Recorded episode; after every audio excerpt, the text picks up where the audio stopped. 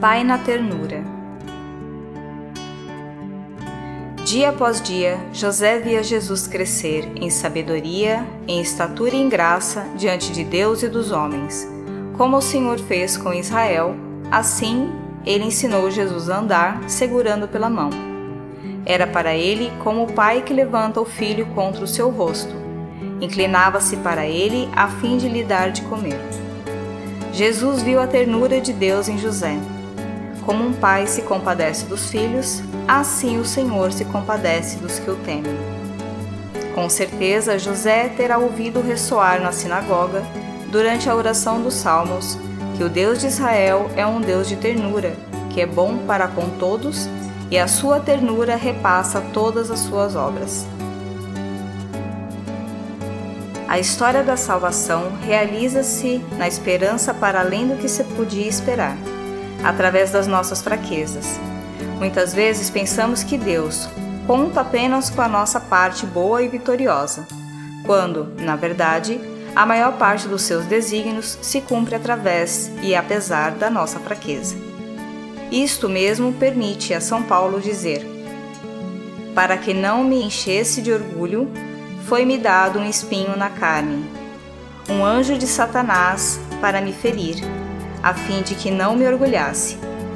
A esse respeito, três vezes pedi ao Senhor que o afastasse de mim, mas ele respondeu-me: Basta-te a minha graça, porque a força manifesta-se na fraqueza. Se esta é a perspectiva da economia da salvação, devemos aprender a aceitar com profunda ternura a nossa fraqueza. O maligno faz-nos olhar para a nossa fragilidade com um juízo negativo ao passo que o espírito trala a luz com ternura. A ternura é a melhor forma para tocar o que há de frágil em nós.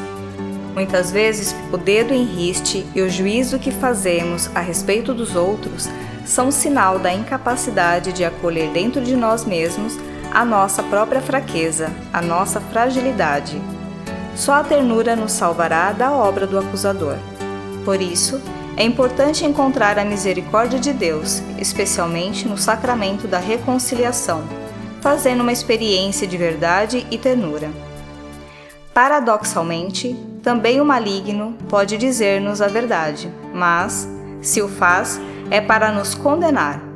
Entretanto, nós sabemos que a verdade vinda de Deus não nos condena, mas acolhe-nos, abraça-nos, ampara-nos, perdoa-nos a verdade apresenta-se-nos sempre como o Pai misericordioso da parábola.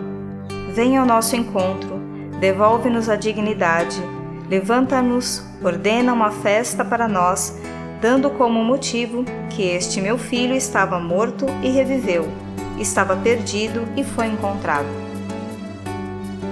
A vontade de Deus, a sua história e o seu projeto passam também através da angústia de José.